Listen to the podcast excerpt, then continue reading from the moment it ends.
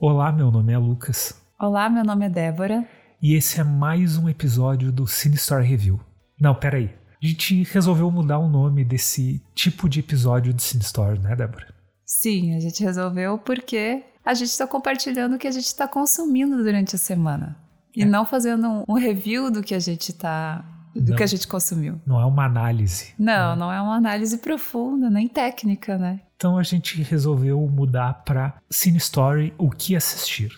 Embora a gente de vez em quando possa comentar um jogo, um livro, que a gente acaba consumindo é mais filme e série, e por isso esse nome.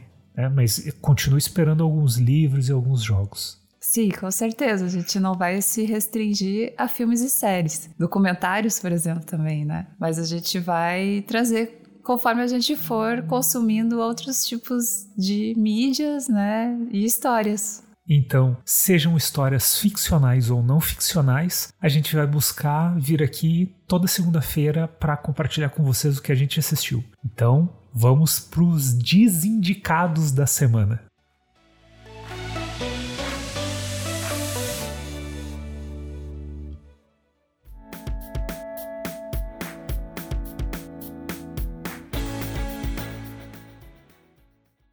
Bom, Lucas, então a gente começa o episódio com o desindicado da semana, porque essa semana a gente tem um filme apenas para desindicar. Só um e ele é bem desindicado. Com certeza.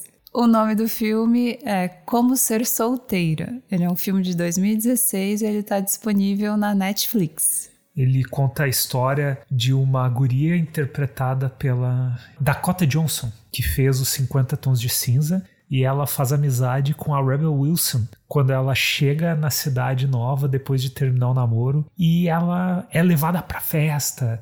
Então ela vai aprendendo com a Rebel Wilson como ser solteira. Exato, só que o problema é que o filme ele é muito previsível e ele não tem uma construção da personagem. Ela resolveu terminar o namoro que ela tinha, né, há alguns anos, para justamente viver essa experiência de ser solteira. E ao longo do filme, a história é tão rasa que não tem como criar uma conexão e as piadas são muito fracas. Ele é, é uma comédia romântica, né? Mas uh, os únicos momentos que tem alguma coisa que tu pode rir não é com o personagem principal, né? É com a amiga dela, que faz algumas palhaçadas. A Rebel e... Wilson é muito engraçada. É, sempre. mas seria só com ela. É, é, um filme que parece ter sido escrito por um adolescente que está descobrindo como é que são essas histórias de relacionamento, sabe? E daí teve uma ideia e alguém deu dinheiro para esse adolescente fazer o filme. Ele não tem nenhuma profundidade, também não precisa ter, mas nos momentos que ele tenta ser profundo, né? E tem alguns momentos que acontece sim, isso, que ela tá pensando, que ela tá falando com algum personagem, interagindo. Ele é muito raso e muito previsível. Ele tenta trazer vários assuntos uh, né, para discussão relacionados a essa questão de relacionamento. Sim. É, e se encontrar também, né? Mas não, não, não desenvolve bem nenhum deles. E por isso é a desindicação da semana, porque de resto a gente viu bastante coisa boa. Sim.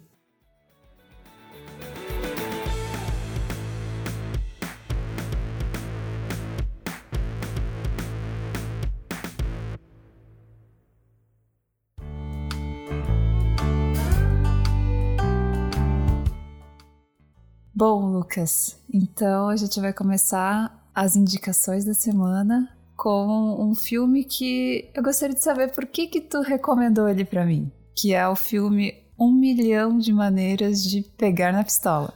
É, esse filme com esse título terrível em português, no uhum. original é Um Milhão de Maneiras de Morrer no West, né? A Million Ways to Die in West. É do Seth MacFarlane, com a Charlize Theron e um baita elenco lá junto, onde a gente vê a história de um cara que está deslocado no tempo um cara que nasceu no velho oeste americano, mas ele sabe que é uma bosta tudo lá. E ele fica fazendo piada disso. E acabo achando muito interessante, foi por isso que eu indiquei. Então, só para deixar mais fácil de entender para quem não viu, a história se passa no velho oeste americano e tem esse criador de ovelhas que ele está deslocado no tempo. Ele compreende que ele vive num lugar perigoso, num lugar onde, como ele diz, tudo quer te matar, são as pessoas, são os animais, é a água, e ele é taxado como covarde, e por isso a Louise, que é a namorada dele, interpretada pela Amanda Seyfried, ela larga ele e vai ficar com o personagem do Neil Patrick Harris, que tem uma mustacheria, uma loja especializada em deixar aqueles bigodes bonitos que a gente vê nas fotos de antigamente, né? O que é já um, uma piada, né? O próprio filme ele retrata essa questão do cuidado com o bigode de uma forma engraçada. Já tinha uma loja especializada em cuidar do seu bigode. Sim, sim. e nisso ele conhece a personagem da Charlize Theron, que é a esposa do maior bandido da área, sabe? E que é dois... interpretado pelo Liam Neeson. Isso é verdade, verdade. E os dois se apaixonam e daí dá aquela confusão dos dois apaixonados e ela mentiu para ele, ele é bandido e ela é bandida, né? E o marido dela é e bandido. ele não sabe, né? Não, não sabe. E as piadas que vão se desenvolvendo ali, além das piadas em si que são sobre situações e tudo mais, para mim é interessante uma pegada que ele tem sobre os filmes de western. Exato. Parece para mim, parece que ele tava brincando com alguns clichês que tem nesses tipos de filme, né? E fazendo piadas sobre esses sobre esses clichês, né? Sim. Em cima desses clichês. E ele se encaixa muito bem. Particularmente, o Lucas indicou, né? Fomos ver esse filme que é engraçado, tu ri do início ao fim. No início, logo tem algumas piadas muito, muito bacanas, assim, né? E justamente ele funciona porque ele brinca com isso e ele não se leva a sério. Exatamente. E o que eu acho mais interessante daí para quem gosta de cinema e de estudar cinema também, né? não que seja uma aula, mas é engraçado ver a, o jeito que ele faz essa brincadeira que a Débora falou porque a gente está acostumado em ver alguns filmes como Apertem os Cintos que o Piloto Sumiu, Sim. Espartalhões, eu já falei ali, ou outros filmes que fazem sátiras com gêneros, ele na verdade ele não faz uma sátira, ele traz esses clichês, mas ele brinca como, olha, vamos fazer um western só que de comédia e não uma sátira aos westerns. Exato, é, um, é exatamente isso, é uma outra pegada. E daí isso fica muito interessante e foi por isso que eu indiquei para ti. Gostou? Sim, gostei bastante e recomendo. Então fica aí a primeira indicação da semana.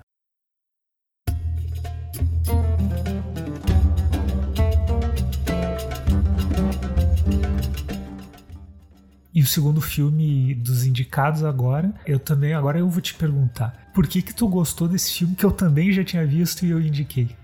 É porque talvez seja porque eu gostei muito do primeiro filme com ele. E depois, tudo que eu vi de produções dele, eu gosto dele do. quem? Do Sacha. Baron Cohen. Sacha Baron Cohen. Bom, o primeiro filme que eu vi, né, foi o Borá. faz muitos anos que eu vi esse filme, inclusive para mim foi bem constrangedor porque eu me lembro que eu vi com os meus pais e eles têm uma outra pegada, eles não entendem muito bem esse tipo de esse tipo de, de comédia, de humor, né, que é um humor mais escrachado, debochado político, né? Ele se posiciona e pra, eu me lembro quando eu vi o Borá, eu adorei, mas foi muito. É chocante, né? Exato. E acho que para os meus pais foi uma coisa muito, muito deslocada. E aí passou o tempo, né? E eu queria muito ver o ditador. E nunca, acabei nunca assistindo. E aí, quando essa semana a gente tava procurando alguma coisa para assistir à noite, o Lucas recomendou: não, é esse aí. Tô super disposta a ver, sempre quis, é hoje. Para quem não sabe, o Ditador é uma comédia onde o Sacha Baron Cohen faz um ditador do norte da África, né? Aladdin. O Aladdin. Então ele pega essa história para fazer uma crítica que ela não é uma crítica direta aos filmes como a Líbia do Gaddafi, por exemplo. Ele traz isso para criticar os Estados Unidos, né? A forma com que o sistema político americano, norte-americano, criou na opinião dele, ali na visão dele, que ele tenta trazer no filme, uma falta de liberdade para as pessoas, mas com aquela roupa de que está dando liberdade. E ele fica fazendo essas piadas com a sociedade americana, sendo um, uma peça estrangeira nessa, nesse jogo. E para quem assistiu Borá, acredito que o ditador também agrade, porque é na mesma linha o humor, né? E essas críticas que ele faz sempre, né? Eu acho que todas as produções dele têm esse tipo de crítica da sociedade americana, né? Da forma com que a política ocorre lá e, e também a questão de impor determinadas regras, né? O Ditador na Netflix a gente não falou antes, né? O Um Milhão de Maneiras de Pegar na Pistola na ah, Amazon Prime. Isso, na Amazon Prime. Só recomendo que se você tiver pais como os meus, que são um pouquinho mais conservadores, talvez não seja muito bom ver o ditador junto com eles. É, uma dica. Tem uma hora que esfrega um pinto na tela. então, é, assista né, com pessoas que não vão se ofender com isso. Exatamente. Vamos agora para os indicados com destaque.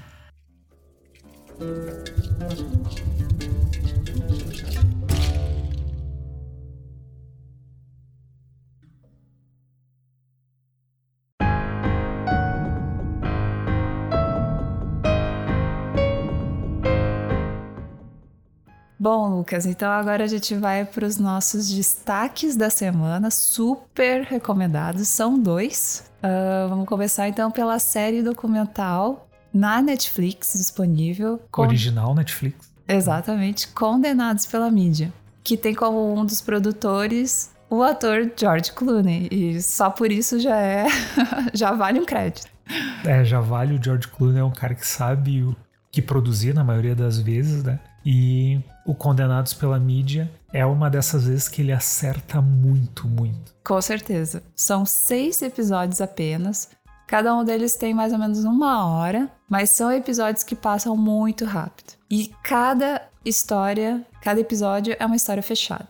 Então é uma situação que aconteceu né? E ela é narrada naquele, naquele episódio. Tem episódios que são mais densos, que mexem muito, são assim. São bem pesados. Muito, muito pesados. Eu teve, para mim tem dois episódios assim que mexeram muito comigo, né? E, e tem alguns que são tem um particularmente que é até divertido. O quarto episódio. Ele, ele é divertido, mas realmente. Vamos só explicar direitinho sobre o que, que é, né? Essa série, né? Os episódios eles contam as histórias de seis, né? Seis casos que foram julgamento nos Estados Unidos, mas o foco não são os casos em si ou os crimes que aconteceram, mas como a repercussão midiática desses crimes a influenciou no julgamento, na visão das pessoas. Na opinião pública. Na opinião né? pública.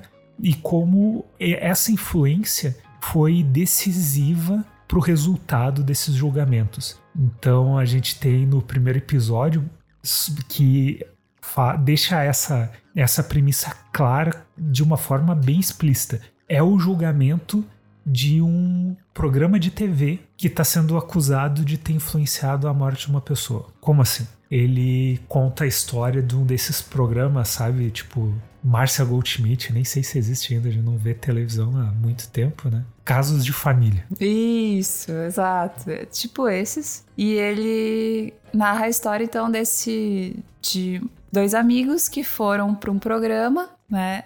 Na verdade, são três, né? Porque tem a, a amiga também, mas o, não, o é principal é... são os dois amigos. É eles vão para um programa. Não foram pro programa.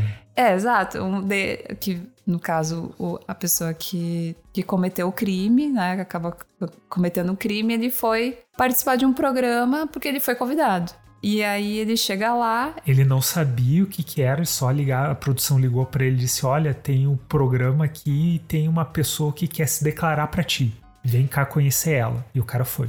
E aí ele foi, e aí tava esse amigo dele, né? Esses dois amigos, uma mulher e um homem. E um, e o cara, então, ele se declara. Diz é, né? que ele tá dele... apaixonado por ele. E, bom, ele diz que ele não que ele não é homossexual, né? Então, ele fica bem constrangido na frente das câmeras e as brincadeiras continuam no outro dia, é, fora que... das câmeras e ele acaba matando o cara que se declarou para ele. Ele dá um tiro de escopeta no peito do cara e assim que ele foge do local, ele vai no telefone público liga para a polícia e a partir daí a história começa a ser contada da seguinte maneira: o cara foi julgado, foi tudo transmitido pela Court TV, que é uma televisão que lá dos Estados Unidos que transmite julgamentos, e daí depois tem o julgamento do programa de TV. Onde o irmão do cara que morreu estava acusando o programa de ter criado toda a situação que levou ao assassinato daquele dia. Isso, e aí esse é o primeiro episódio, né? E aí cada episódio vai mostrando outras histórias, né? Então a gente tem histórias que são ligadas à questão da mulher, do racismo, né? Uh, fraudes.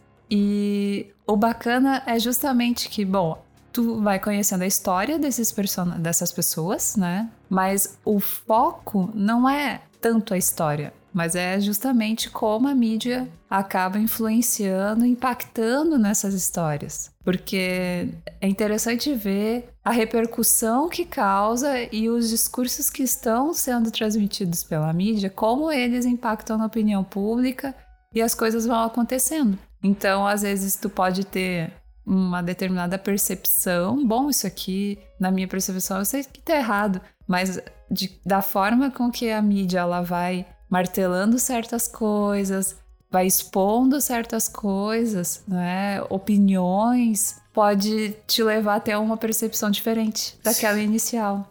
Exatamente, e o documentário ele, como os documentários mais modernos, assim, né, os documentários mais atuais, não modernos, ele tem um ponto de vista mas o ponto de vista não é de nenhum dos dois lados do caso. Não. É o ponto de vista é a influência da mídia nesses casos. Será que as coisas seriam diferentes se não fosse televisionado ou se não tivesse tanta repercussão pública?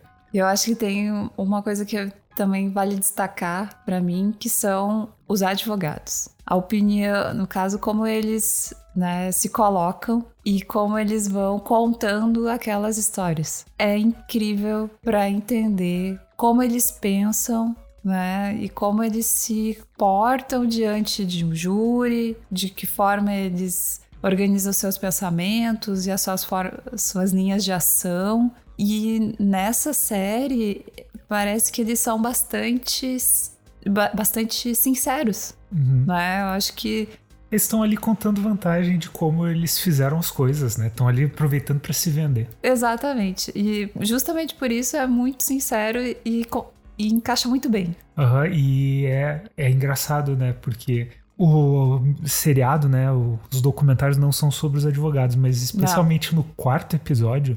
Tem um advogado. Dá, dá gosto dois, de ver dois. que os caras, o jeito que os caras falam de como eles estavam trabalhando assim.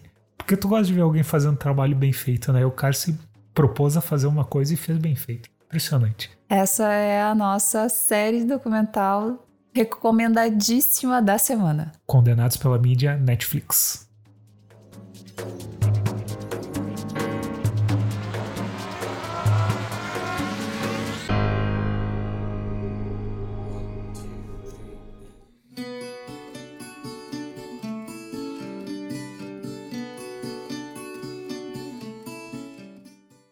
E agora o próximo indicado, o último indicado desse episódio é um filme, um filme de 2013 que eu, por um acaso, não vi na época, eu queria muito ver, engraçado, porque eu ouvi toda a trilha sonora repetidamente durante muito tempo, eu sabia todas as músicas do filme de cor, eu li muito sobre as intenções dos diretores querendo fazer esse filme e eu nunca tinha assistido o filme, né? Tava... Faltou oportunidade. Faltou oportunidade. E foi sem querer. A Sim. gente acabou assistindo totalmente sem querer. A gente assistiu outro filme e viu que tinha esse lá, que é o Inside Llewyn Davis e aqui no Brasil ficou conhecido como a balada do homem comum. Na verdade, ficou conhecido como Inside Llewyn Davis, né? Porque três pessoas viram esse filme e todas elas chamaram pelo nome original.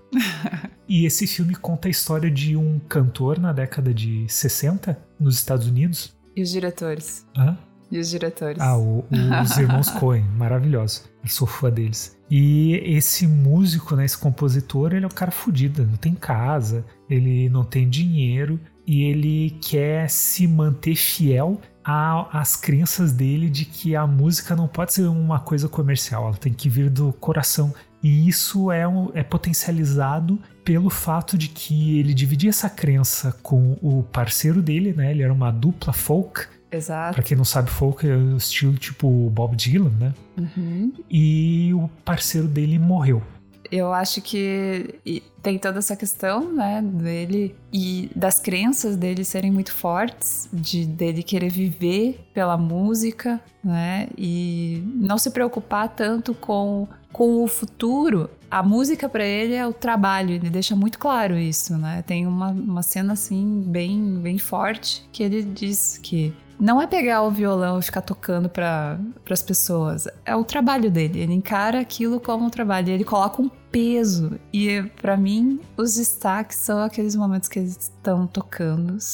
Nossa, ele e outros artistas que aparecem cantando e tocando são, são incríveis, são muito bonitos. É um filme protagonizado por um personagem cheio de falhas e eu fico imaginando que ele tem duas coisas bastante importantes ali como significados que ele busca trazer. O primeiro é um artista que ele tinha um parceiro essencial na obra dele uhum. e esse parceiro ele se vai. E ele tá ali sozinho. Isso parece pesado, né? Parece pesado. Eu sempre vi isso como os irmãos Coen se abrindo para o mundo que o que aconteceria se eles não pudessem mais trabalhar juntos, sabe? Porque os filmes deles, desde o início, se tu pega lá os primeiros filmes, como o o Raising Arizona, não me lembro como é que ficou aqui, mas que não é exatamente o primeiro filme deles, mas é bem, bem no começo da carreira. E tu vê que eles sempre tiveram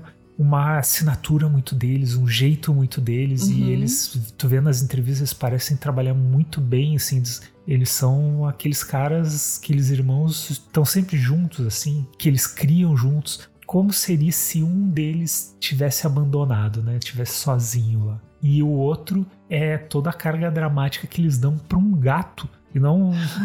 o gato ele não faz grandes coisas assim, sabe? Tipo, ele não, não tem a grande jornada dele. Embora isso seja uma coisa citada durante o filme. Sim. E existem debates né, sobre o que aquele gato representa. Ele me parece muito a questão dele estar tá personificando essa necessidade dele ter alguém, né, do protagonista ter alguém para ser criar junto com ele, para levar adiante o projeto de vida dele. Uhum. E ele acaba demonstrando o, a jornada interior dele através da forma com que ele interage com esse gato. Então, são esses detalhezinhos assim que eu achei muito interessantes. E no final, tive a impressão que o filme Inside Llewyn Davis que a gente não falou, né, mas está disponível no Amazon Prime. Isso. Uhum. Ele é um filme sobre uma pessoa lidando com a depressão. Então, tu tem toda uma jornada que vai sendo ilustrada através de diversas situações da vida dele e diversas formas com que ele interage com as pessoas e com uhum. o mundo e como ele encara a vida e até de como todas essas questões vão mantendo ele num ciclo que vai impedindo ele de sair dessa dessa depressão e por isso achei um filme uma metáfora muito interessante para essa questão. E ele é muito bom, ele tem ótimas músicas Nossa. e ótimas interpretações. Tem uma cena especialmente ali do Oscar, Oscar Isaac, que é um baita ator. Quem, pra quem não sabe, ele é o Paul Dameron no Star Wars novo. Que ele tá recebendo uma notícia de um médico e era uma coisa completamente inesperada para mim ali no filme. E ele só vai olhando pro médico e reagindo com os olhos e com um pouquinho de movimento. Não precisa falar corpo. nada. Não precisa falar nada. É a expressão dele.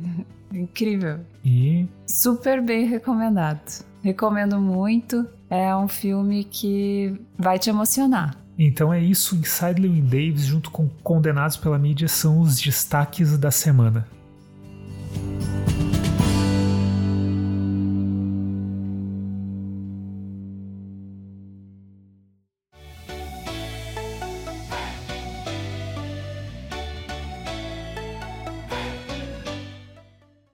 Então, pessoal, esse foi um episódio de Sin Story O que assistir, na verdade, o primeiro episódio, onde a gente traz os indicados, os desindicados e os destaques do que a gente consumiu durante a semana que passou. E a gente espera que você tenha gostado do episódio de hoje e que sinta com vontade de assistir ou desassistir pelo menos um dos, da, dos filmes, das séries que a gente trouxe aqui. E comente, diga o que você achou também para nós, porque essa é a nossa opinião. É verdade. Você pode ir no cinestory.com.br, né? Lá tem uns textos, tem os outros episódios. Você pode assinar no Spotify, no Google Podcasts, no iTunes, em qualquer agregador de podcasts. É também é disponível no YouTube. Também disponível no YouTube. É só procurar por Cine Story lá no YouTube. Você vai achar o nosso canal. Assine lá, tem alguns outros vídeos também. Tem uns vídeos bem antigos e bem vergonhosos.